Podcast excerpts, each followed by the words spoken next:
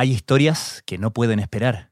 Infórmate en la tercera PM, el diario digital de la tarde, un espacio donde golpes noticiosos, contenidos exclusivos, una mirada analítica a los hechos y un minucioso fact-checking se encuentran. De lunes a viernes, desde las 14 horas, en latercera.com. La Tercera, más que un diario.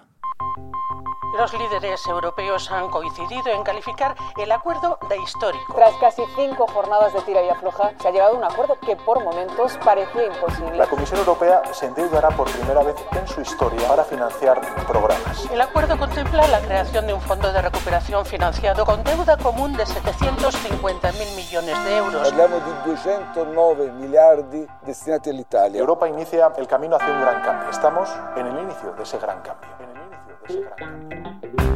Desde la sala de redacción de La Tercera, esto es Crónica Estéreo. Cada historia tiene un sonido. Soy Francisco Aravena. Bienvenidos.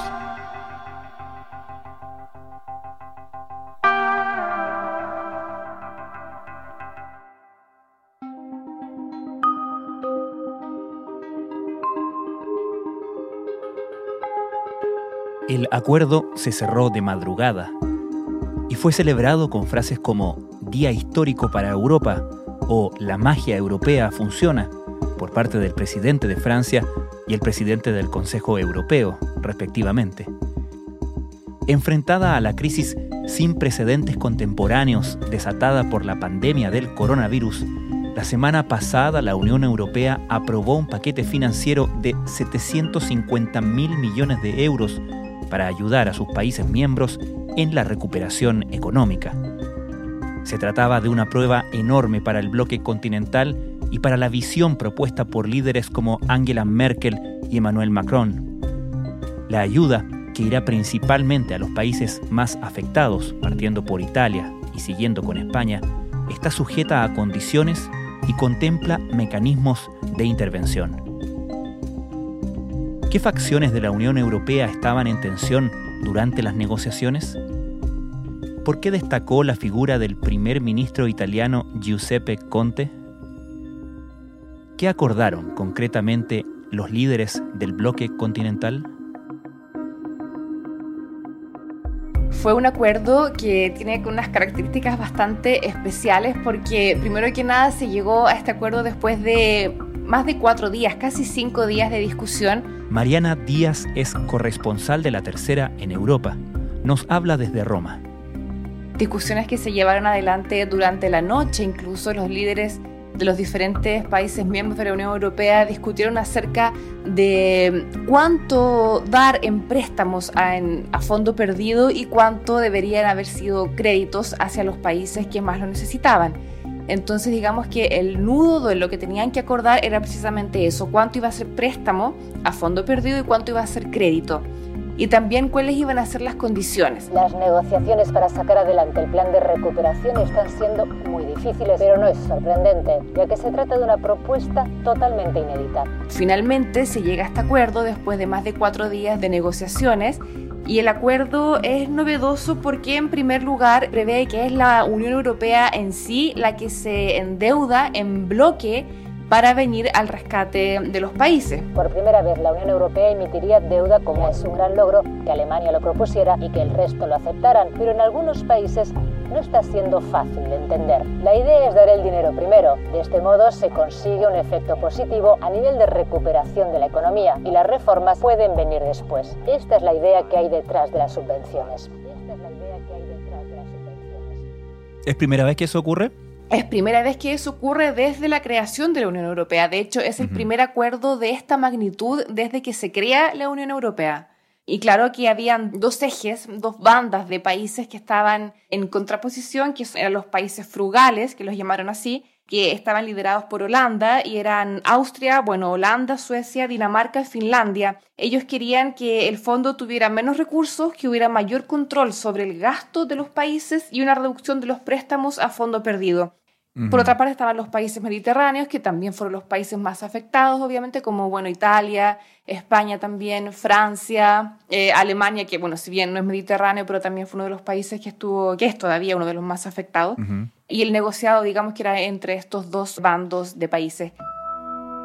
Finalmente lo que pasa es que se aprueba este fondo que son 390 mil millones en préstamos a fondo perdido y 360 mil millones en créditos. En total son 750 mil millones de euros los que se les van a erogar a los diferentes países y el país que se lleva la parte más grande finalmente es Italia, que se lleva el 28%, es decir, 209 mil millones de euros en préstamos y créditos para poder hacerle frente a todas las reformas y a lo que se viene ahora acá en lo que se trata de la reconstruzione post-coronavirus. Si tratta del summit più lungo della storia dell'Unione. Il Recovery Fund ha una dotazione di 750 miliardi di euro, di cui 390 miliardi di sussidi a fondo perduto e 360 in prestiti. Parliamo di 209 miliardi destinati all'Italia. ¿Y cuáles son los requisitos que se le piden a los países beneficiarios para darle estos fondos? Cada país tiene que elaborar eh, un proyecto, estos van a ser eh, después evaluados por una comisión y se les va a dar prioridad a los proyectos que tengan que ver con el medio ambiente, con el cambio climático y también con la digitalización. Es muy importante definir para qué se van a utilizar estos recursos. Esto es lo más importante. Estos recursos, tanto en transferencias como en créditos, se tienen que utilizar para mejorar la resistencia de nuestro sistema sanitario, para mejorar nuestro tejido productivo, que tengamos una economía que emita menos emisiones de carbono a la atmósfera, una transición ecológica en ese terreno y promoviendo que se emplee también para mejorar la cohesión social. En ese sentido, Italia tiene un, reto bastante grande porque no, no, es un país tan avanzado, al menos en comparación con el resto de los países europeos, en lo que se refiere a la digitalización, sobre todo lo que es las oficinas públicas. Y también eso se vio mucho durante la pandemia, durante el lockdown, cuando los estudiantes tenían que trabajar desde la casa, mm. hacer clases virtuales, que sucedió algo muy parecido a lo que pasa en Chile, que la conexión no llegaba a todas las casas, no todos contaban con computadores, entonces bueno. Escuelas cerradas y aulas desiertas. La epidemia de COVID-19 ha dejado 300 millones de niños sin colegio por la clausura de centros en 13 países, según cifras de la UNESCO. En teoría, las aulas virtuales parecen una buena alternativa, pero la solución no vale para todo el mundo. Los proyectos que tengan que ver con esto y con el medio ambiente van a tener la prioridad en lo que se refiere al acceso al crédito. Y también cada esta comisión que te cuento de países tiene que evaluar el proyecto que cada país presenta y bueno, va a ser presentado al Consejo Europeo que tiene que aprobar estos proyectos con mayoría calificada, es decir, un mínimo de 15 países que representen al menos el 65% de la población de la Unión Europea tienen que mm, aprobar el plan, digamos, de reestructuración de cada país que solicite los dineros. Estos dineros van a estar disponibles desde el 2021, desde la primavera europea. Eso quiere decir más o menos desde marzo, abril del próximo año ya va a empezar la erogación de estos préstamos y estas subvenciones y se va a extender hasta el 2023. La distribución de estos fondos, por ejemplo, el hecho de que Italia sea el país más beneficiado con eh, tanto préstamos como créditos, tiene que ver con el daño de la crisis, con la profundidad de la crisis económica en ese país? Sí, en un primer momento, claro, porque Italia fue el país junto con España que tuvieron que enfrentar un lockdown total donde el país entero estuvo completamente paralizado por poco más de tres meses.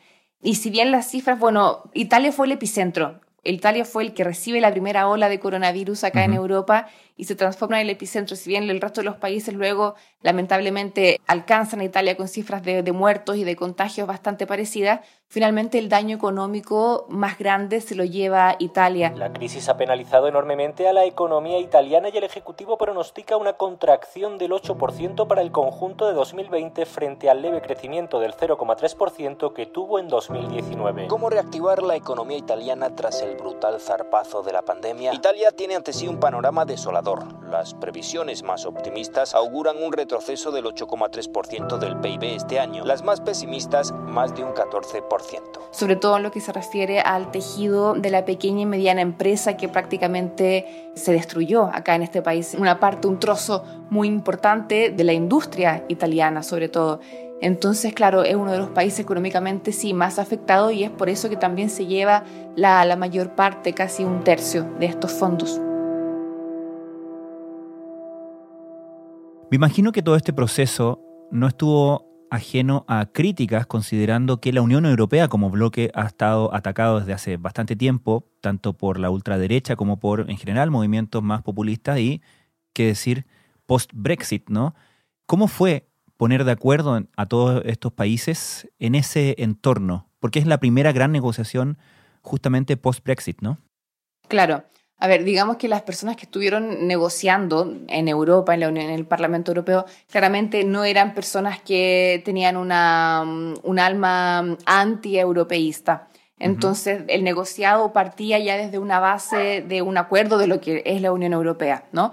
Pero dentro de los países claramente hay corrientes que son anti-europeístas, que son, como tú decías, los más populistas o la ultraderecha, que quisieran que cada país tuviera una soberanía mayor, tuviera mayor control sobre su gasto público y sobre sus reformas, cosa que claramente ahora no pasa ya que se está dentro de una unión monetaria, una unión comercial como es la Unión Europea. Bueno, y más que eso, obviamente.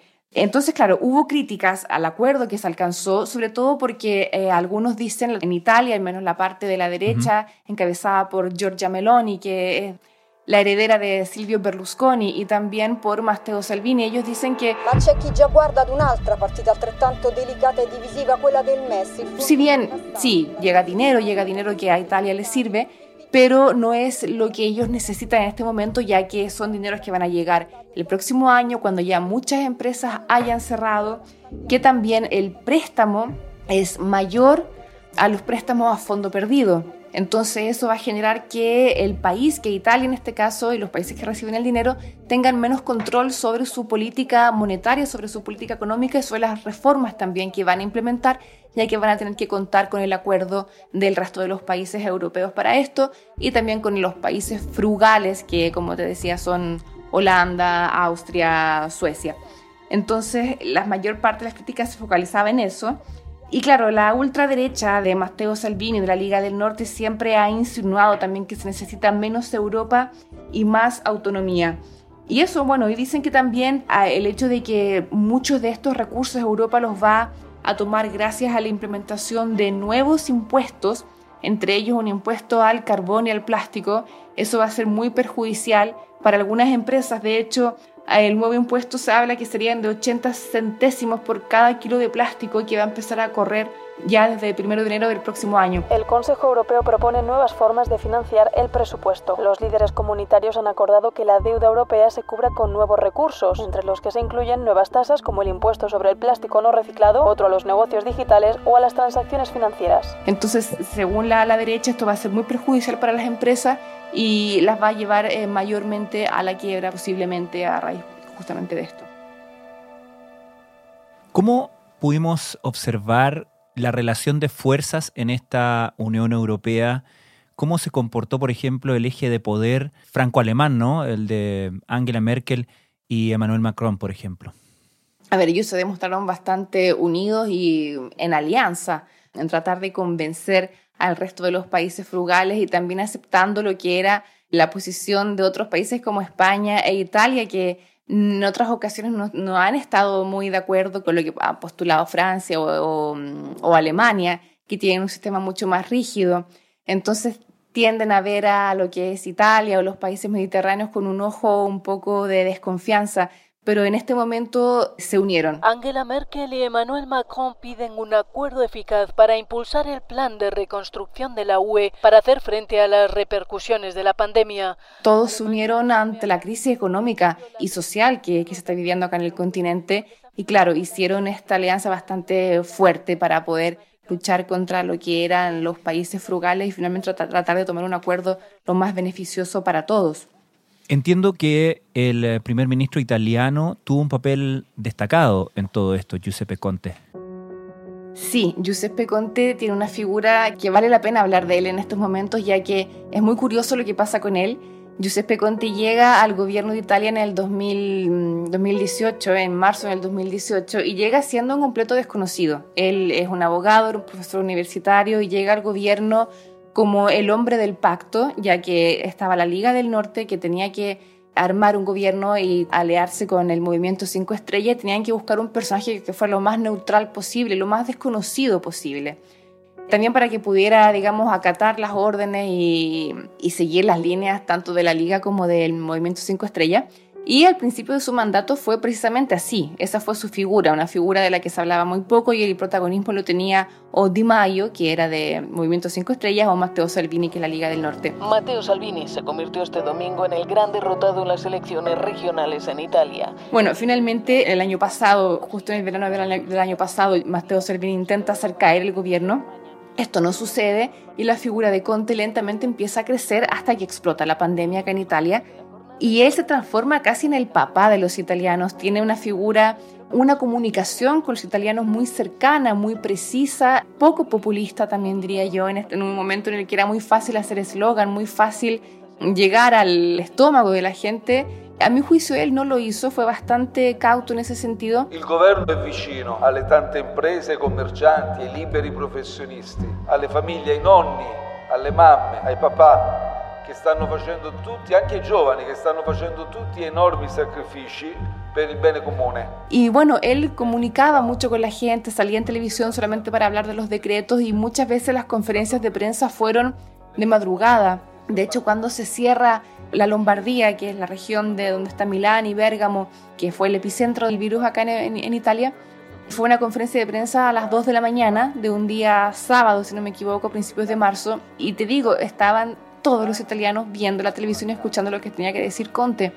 Y eso empezó a suceder cada vez con mayor frecuencia. Entonces, después de esta pandemia, después de la, de la fuerza que tuvo para negociar en Europa, su figura crece aún más y llega a Italia casi como un ganador, como con un triunfo en el bolsillo. Entonces, esto le ha hecho muy bien. De hecho, es el, el primer ministro mejor calificado desde el 1994, año en el que estaba Berlusconi en el, como primer ministro acá en Italia. Entonces desde ahí que no había un personaje con tanta fuerza, claramente Conte no quiere parecerse a, a Silvio Berlusconi, pero uh -huh. en términos de consenso y de popularidad seguramente um, se le puede equiparar a lo que era Berlusconi en los años 90, no a lo que fue en el último periodo, obviamente. Finalmente, ¿qué lecturas se hacen respecto de esta gran prueba de la Unión Europea como bloque? Enfrentados a esta crisis económica profunda, inédita, y buscando, digamos, un mecanismo de solución frente a eso, habiendo tomado o habiendo recibido, digamos, en los últimos años tantos golpes, ¿no? Bueno, Europa se comportó como debería haberse comportado una unión. Europa demostró que existe, demostró que no es solamente un conglomerado de países que muchas veces dictan un poco o ponen condiciones a lo que debería hacer, a las reformas que debería implementar cada país, sino que en realidad es una unión que existe, que funciona, que se mueve y que va en la ayuda de sus miembros cuando se necesita, que fue eh, justamente en este momento de la pandemia. Y lo que resulta curioso es que justamente esta prueba llega después del Brexit. Las conversaciones para llegar a un acuerdo entre la UE y el Reino Unido siguen estancadas. Los británicos deben abandonar el mercado único y la unión aduanera en cinco meses, pero la forma de llevarlo a cabo se ha convertido en un encaje de bolillos en el que cada parte culpa a la otra de no poder avanzar. Eh, estuvimos ahí siguiendo también muy atentamente lo que iba a ser el Brexit, que bueno, finalmente se lleva a cabo, ahora se están negociando de qué manera el Reino Unido debería salir de la Unión Europea, pero muchos analistas aquí se comentaban qué habría pasado si el Reino Unido hubiese estado dentro de la Unión Europea en este momento de negociación. Y claramente se dice que ellos habrían estado con los países frugales, que finalmente son países que todos juntos nos suman por ahí como el 5% de la población europea pero si hubieran tenido también como aliado al Reino Unido, claramente la situación habría sido diferente y el negociado habría sido muy distinto y el resultado también lo habría sido. Entonces fue muy curioso esto de que en un principio se hablaba de con una cierta angustia de que se fuera el Reino Unido de la Unión Europea y ahora varios analistas dicen, bueno, menos mal que no estaba, porque si hubiera estado habría sido aún más difícil poder negociar mm. con el bloque de los países frugales. Es una fecha histórica para la Unión en la que los jefes de Estado y de Gobierno muestran satisfacción generalizada. En la teoría, hoy no hay perdedores. Tras casi cinco jornadas de tira y afloja, se ha llegado a un acuerdo que por momentos parecía imposible, pero habrá fondo de recuperación y la unidad europea sale airosa. Y la unidad europea sale airosa. Mariana Díaz, muchas gracias. Gracias a ti.